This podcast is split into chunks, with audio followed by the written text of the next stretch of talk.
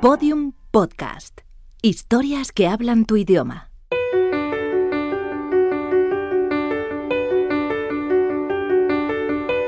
Referentes del mundo del periodismo en España se sientan a conversar con mujeres y hombres que son emblemas en sus campos para analizar la actualidad, charlar sobre el futuro y comentar estos tiempos convulsos. Se trata de un intercambio de ideas, un repaso desenfadado pero profundo entre personas que han cambiado el curso de la historia más reciente. Referentes. Conversaciones para entender un tiempo convulso. Joaquín Estefanía y Francisco García Olmedo creo que nosotros ya estamos amortizados, nosotros hemos vivido nuestra vida, es decir, pero hay una generación ahora que es muy distinta que nosotros, que quiere cosas distintas y que no tiene, eh, ese sí que no tiene referentes. Es muy difícil inculcar una cosa que creo que no debe perderse bajo ninguna circunstancia, es que es el respeto al esfuerzo, al mérito, sin hacer una carrera de, ratas, como vulgarmente se dice, pero sí, eh, la sociedad no puede funcionar si el que se esfuerza más no es, no es compensado, no necesariamente económicamente, sino compensado socialmente. Y esto no está ocurriendo. Eh, hay, una especie de, complejo de operación triunfo. La creencia actualmente extendida es que con seis meses de que alguien te dé dos o tres cosas, tú ya eres eh, lo que sea. Y eso eh, se está notando porque incluso en los mismos laboratorios, ante la falta de, una perspectiva de futuro más halagüeña, pues se vacía más, más temprano cada día y se encuentran menos gentes en los fines de semana tratando de rematar alguna cosa que se quedó suelta. Es decir, esa eh, se está desinflando. Y eso me preocupa mucho porque se pueden encontrar con una educación y sin poder encontrar un, trabajo ni, ni medio digno. Son perdedores aspiracionales, ¿no? Como todos los creadores de vida y mutadores de genética, Francisco García Olmedo es uno de esos personajes cargados de polémica. Sus manos fueron artífices de las primeras plantas transgénicas españolas vendidas en el mercado internacional. Es catedrático de bioquímica y biología molecular en la Universidad Politécnica de Madrid y experto en ingeniería genética. Sus investigaciones establecen que la alteración molecular de los alimentos permite la reducción de la contaminación y efecto invernadero, además de paliar el hambre en el mundo. Afirmaciones siempre controvertidas que desatan partidarios y detractores a partes iguales con su casi imperceptible acento gaditano, lucha contra la demonización de los transgénicos a través de la biotecnología agraria y advierte sobre la ortorexia, la creciente obsesión por comer sano que se está implantando en nuestros cuerpos y en los envasados con la etiqueta bio. Su interlocutor es Joaquín Estefanía, licenciado en Ciencias Económicas y Ciencias de la Información.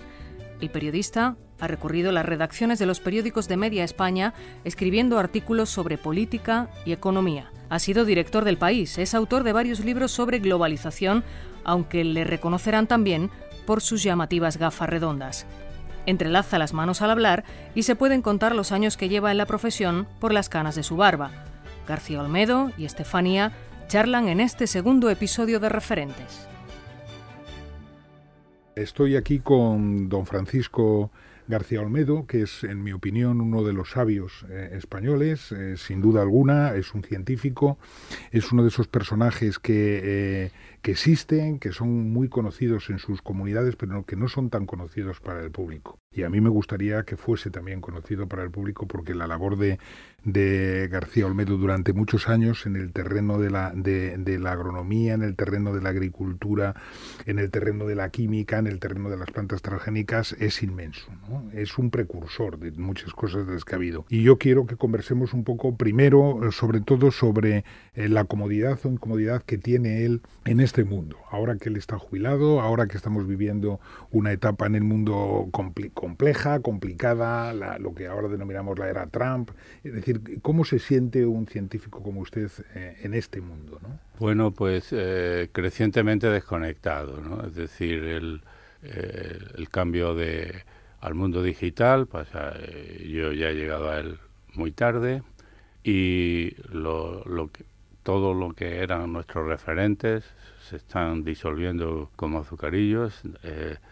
Francia, lo que significaba para nosotros, ahora es un país en, trance de, destrucción, América, que ha sido de todo científico eh, la meca de, nuestra profesión y, y, más que como científicos, como ciudadanos. Es decir, yo la primera vez que la primera vez que vi una vi la televisión fue precisamente en la, la campaña electoral del segundo mandato de Eisenhower. desde la España de Franco, de pronto, de pronto pasé un año en Estados Unidos y aquello, por comparación, parecía como que aquello era donde había que ir, ¿no? Y luego ya, pues con el tiempo, yo he estado muchísimas veces en Estados Unidos, he visto muchas campañas, he estado en Estados Unidos durante muchas de las campañas electorales y he visto luego ya, pues la las grietas, ¿no? Pero la, esto, esta edad de Trump, como tú la llamas, y que yo creo que es apropiado, eh, eso ha estado presente en Estados Unidos siempre, ¿no? Es decir, eh, me acuerdo de la, cuando se presentó Goldwater o Wallace. Wallace se parecían mucho, ¿verdad? Bueno, eh, eran tenían sus peculiaridades, pero es una, una América que ha estado ahí siempre y, y que, que no ha ganado las elecciones, pero ha sido ha, respondido una fracción importante de, esa sociedad y que ahora ha aflorado en la cresta de, la crisis. Eh, lo que voy a decir es políticamente incorrecto, pero parece que, gran parte de los que han votado a Trump son los más indocumentados eh, del país, que el país culto no le ha votado. ¿no? Y entonces, para alguien que tiene nietos, esto supone una incertidumbre a mí ya no me importa nada, pero, pero me, interesa mucho una, eso. una incertidumbre de futuro. A mí me preocupa mucho. Eh, ¿Qué va a ser de ellos? ¿no? Me interesa mucho lo que dice porque los que somos todavía un poquito más jóvenes que usted estamos también buscando referentes. Para nosotros usted es un referente. pero me ha preocupado un poco esa, esa sensación que tiene usted de ausencia de referentes, ¿no? Sí, de que todo aquello en que yo eh, nunca lo idealizo. Yo no he idealizado nada, por eso nunca he militado en ningún partido, pero obviamente eh, sabía de qué bando estaba. Y, y todo aquello que parecían como valores sólidos, etcétera, se están disolviendo. ¿no? Eh, ayer presencié eh, con retraso, vía ordenador, una escena que se ha producido hace poco y que me parece deplorable, que es que Mercedes Milá defiende un libro de nutrición que es un puro delirio. Es un puro delirio, es de un, de un japonés que ha escrito un libro, es un bestseller y que dice que haya leído muy bien y con eso con el enorme poder que tiene eh, estar en un programa de gran difusión, predica lo que en ese libro se dice que es como si yo dijera que Rajoy es bolchevique, ¿no? Pues eh, ella pontifica sobre bioquímica y sobre medicina sin ningún enfado. Y tienen a un científico, colega mío enfrente, lo ponen en un pedestalito allí como si fuera un, doctrino examinándose. Estuvo muy bien y le dijo que era todo un disparate y la única respuesta le dijo, usted está gordo. ¿no? Sí, lo vi, lo vi eh, también. En el último, me parece que ha sido en el suplemento literario del país, que vienen hablando de estos nuevos poetas, que son los únicos que venden, ¿no? Bueno, yo no digo que eso esté bien ni esté mal, lo que sí digo es que eh, yo a, los que leía era a los anteriores. y entonces eh, sí que tengo esa sensación de que estamos eh, eh, en, al final de un, de un periodo, en el principio de otro que no se ha acabado de crear.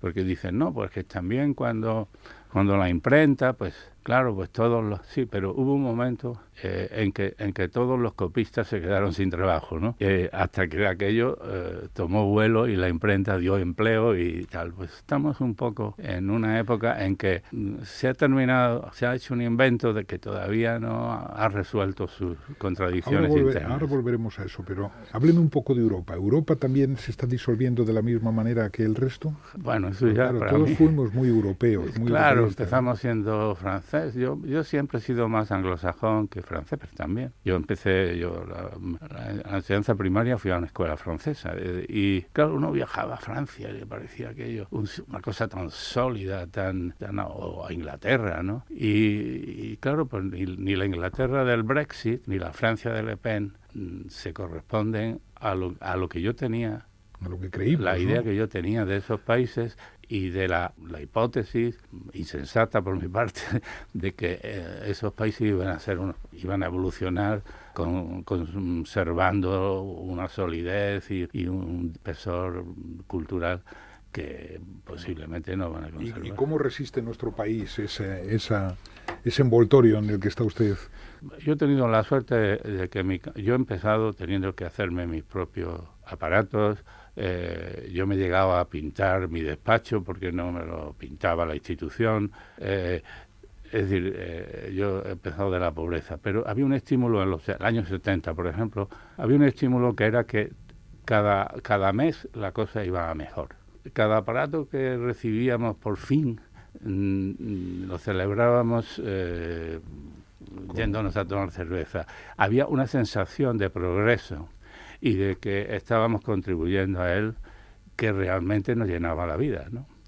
Y eso ahora mismo está estancado en, el, área de la ciencia. Espero que por poco tiempo, aunque el daño ya empieza a ser irreversible, no es, no, es, no es una máquina que se pone se para y se pone en marcha así como así, sino que ha costado muchísimo trabajo ponerla en marcha y que el tratamiento que ha recibido especialmente por los gobiernos, el gobierno último ha sido una masacre, porque no no ha sido cirugía, ha sido mutilación lo que han hecho, ¿no? que es distinto. Son dos cosas que en ambos casos cortan, pero en unos casos cortan juiciosamente y en otros no. Y aquí no lo han hecho. ¿no? Pero yo con respecto a España no puedo ser más que optimista eh, en el sentido de que es que no nos acordamos cómo éramos. Es decir, que en cuanto uno piensa cómo hacía las cosas hace escasamente 20 años, pues es un, un, progreso espectacular. Y, en políticamente, de todas formas, yo me indigna aquellos que dicen que no ha cambiado nada, ¿no? Porque no sé qué utopía tenían. Yo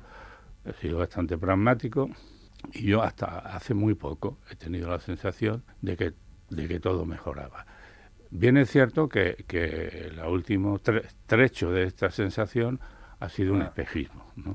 Eh, ha sido un espejismo porque es paradójico que a veces se puedan alcanzar los máximos eh, niveles de felicidad eh, bajo una premisa totalmente inexistente. Es decir, eh, nos creímos que éramos ricos. Yo creí que por fin, en el caso particular, por ejemplo, de la ciencia, que habíamos llegado más o menos a donde nos correspondía por nuestra entidad, ¿no? Y, eso pues ha, ha, tenido un elemento de espejismo. Pero descontando eso, hemos hecho un progreso espectacular. Y hombre, si no nos apresuramos a retomar ese espíritu, pues puede ser muy grave. Hay dos cosas de las que ha dicho que me interesan especialmente. Una, la inquietud que tiene usted por sus nietos.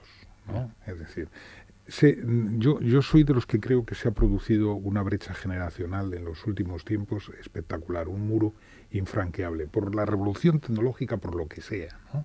Es decir, pero eh, hábleme de ello, ¿no? Porque yo, yo también creo que nosotros ya estamos amortizados, nosotros hemos vivido nuestra vida, es decir, pero hay una generación ahora que es muy distinta que nosotros, que quiere cosas distintas y que no tiene, eh, eh, ese sí que no tiene referentes. Claro, porque es muy difícil transferir, si es primero los valores que nos han guiado a nosotros, obviamente tienen que evolucionar. Nosotros no podemos aconsejar a nuestros nietos basándonos en nuestra experiencia. Eso es una y tendemos a hacerlo, es cierto, ¿no? Pero por otro lado, es muy difícil inculcar una cosa que creo que no debe perderse bajo ninguna circunstancia, es que es el respeto al esfuerzo, al mérito, sin hacer una carrera de, ratas, como vulgarmente se dice, pero sí eh, la sociedad no puede funcionar si el que se esfuerza más no es, no es compensado, no necesariamente económicamente, sino compensado socialmente. Y esto no está ocurriendo. Eh, hay, una especie de, complejo de operación triunfo. Es decir, Montserrat Caballé, después de llevarse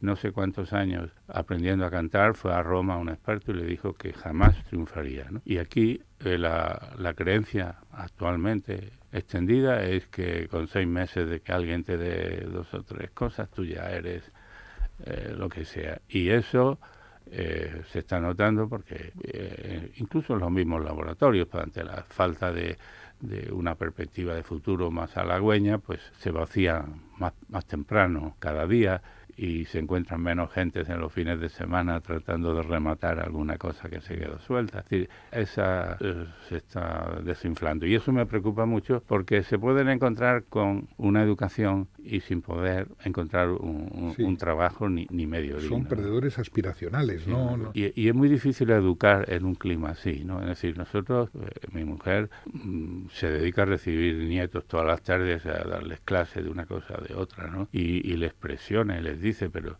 pero claro, el, el, punto débil de eso es que a una edad de 14 o 15 años ya se empieza a percibir que, que, el, que el futuro no está claro. y es muy difícil motivar a la gente en esa... Y la segunda pregunta tenía que ver con esto, que es la desfachatez intelectual, que usted antes ha puesto un ejemplo, ¿no? Pero ya le he oído muchas veces irritado, ¿no? De, velador de esa desfachatez intelectual que muchas veces se produce entre nosotros, ¿no? Sí, porque e, es un, es un país, eh, en ese sentido, eh, en eso quizá incluso ha ido a peor, es un país dominado, o sea, el horizonte cultural está dominado por la gastronomía y por el fútbol. La gastronomía ha logrado casi equipararse al fútbol en cuanto...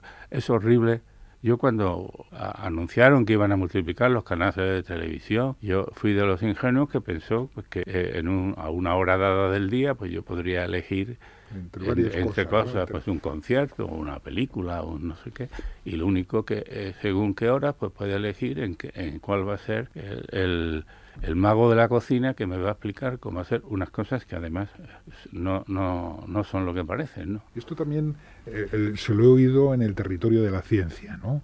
cuando ha hablado en alguna ocasión sobre las ONGs eh, que se basan simplemente en la opinión. Ah, bueno, ya, para eh, en, respecto a alguna, algunas de las cosas que usted ha estado investigando toda la vida, que de repente, es decir, son equiparadas a una opinión, es decir, que no tiene ningún fundamento, ¿no? Sí. Yo, yo en, el, año en el 98, me parece, publiqué un libro eh, de genética vegetal y eh, entonces no había controversia. A los pocos meses se levantó la controversia y dado que bueno o malo, mi libro era el único que había en el mercado, me puso en el centro de esa controversia. Un libro que me acuerdo que le dedicó, don José Ortega le dedicó el artículo central del país. Y, que yo no le conocía a él entonces, luego ya me hice mi amigo. Y la, ocurrió que entonces entré eh, de lleno en el debate. Yo tenía, ah, hubo, hubo semanas que di cuatro conferencias en cuatro ciudades distintas, ¿no? una cosa delirante, que a mí como era nuevo eso y ya yo estaba en la, en la vía de salida de mi investigación, me resultó muy estimulante hasta un punto en que me pareció horroroso. Estuve invitado absolutamente en todos los programas de televisión. O sea, el único que rehusé fue Crónicas Marcianas, que también me invitaron. ¿no? Y lo que ocurría en, en ese tipo de situaciones es que eh, eh, había la tesis de que si yo participaba en un programa, tenían que ponerme delante a alguien que dijera lo contrario que yo. Que de lo que estábamos hablando no sabía nada. Es decir, entonces era unos planos paralelos que no se encuentran ni siquiera en el infinito, que es eh, el de la ideología y el de la ciencia, ¿no? Que ambas cosas se interaccionan y todo lo que ustedes quieran, pero son dos planos distintos. Y entonces era un diálogo de sordos. Entonces yo llegaba, aprendí pronto a, a, resumir en, una, en un eslogan mis pensamientos, porque en ese o sea, a mí me han hecho la, exactamente la misma pregunta en Inglaterra, en Chile y, y, y en Burgos. ¿no? Y es porque tienen una lista de 20 objeciones mm, hábilmente redactadas, para cada una de las cuales un científico necesita media hora para contestar. Esto se, llama, es fundamentalmente sobre el terreno de los transgénicos, está hablando usted, Y, de, y, de, la agricultura convencional, porque esta gente se erigen en expertos en cosas que no son intuitivas. Eh, en ciencias hay cosas que son intuitivas y otras que no lo son. Y a menudo en las cosas más, más complejas, pues no son intuitivas. Hay que no, no es lo que parece, sino lo que, lo que acaba siendo.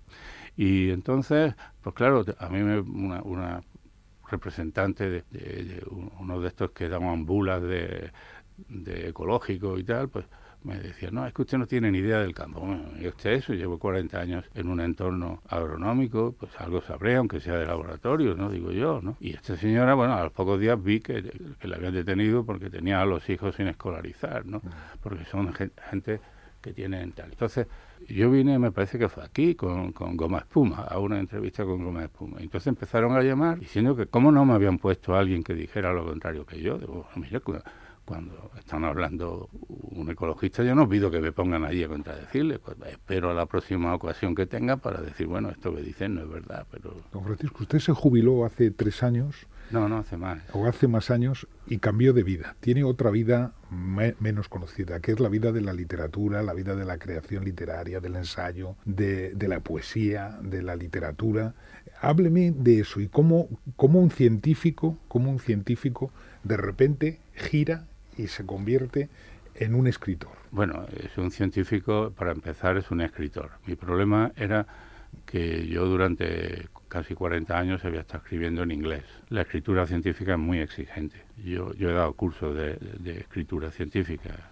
El último que di en Argentina eh, hubo circuitos cerrados y vinieron hasta abogados, ¿no? Y, y es un, eh, pero es muy muy restringido, no, no permite florituras. Eh, mi problema cuando quise mm, conectarme con la sociedad en que vivía, puesto que mientras me dediqué a la investigación no tenía tiempo, mi problema fue que, descubrí que yo escribía español traduciendo del inglés. Eh, no es que yo supiera inglés mejor que español o igual que español, pero con, la, con igual facilidad, obviamente mejor en español, ¿no? Pero, y yo quería escribir un, o un libro o una novela sobre la experiencia de mi padre en la Alemania de Hitler, pero no me salía. Y por una cosa que había escrito para despedirme de mis colegas y no sé qué en un, acto, un amigo me dijo, no, tú lo que si eres capaz de escribir poesía, algo que jamás se me había pasado por la imaginación. Y entonces empecé, eh, eh, en lugar de lanzarme a hacerlo, digo que yo no tengo, aunque haya leído poesía esporádicamente, no tengo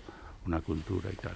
se me ocurrió una forma de, escribir que, que no corría tanto riesgo de ignorar el pasado, que fue que basarme en la revista Nature. Sí, en, usted había escrito en cosas en cosas que estaban recién salidas que antes no se sabían. Entonces eh, no me lo podía haber pisado. O sea, yo tengo, un, poema sobre el camino digo que después de Machado quién va a escribir sobre el camino. Bueno pero sí se puede escribir si está basado en algo que se sabe de cómo se forma un camino. Bueno entonces empecé a hacer eso con un seudónimo y, y entonces, en vista de que no era capaz de progresar como literato, decidí escribir un libro de genética, digo, porque así solo me tengo que preocupar del lenguaje, el, contenido ya lo tengo más o menos sabido. Y fue lo que hice, fue este libro de la Tercera Revolución Verde que antes aludí y que fue el que me puso en el debate de, en el debate de los transgénicos, ¿no?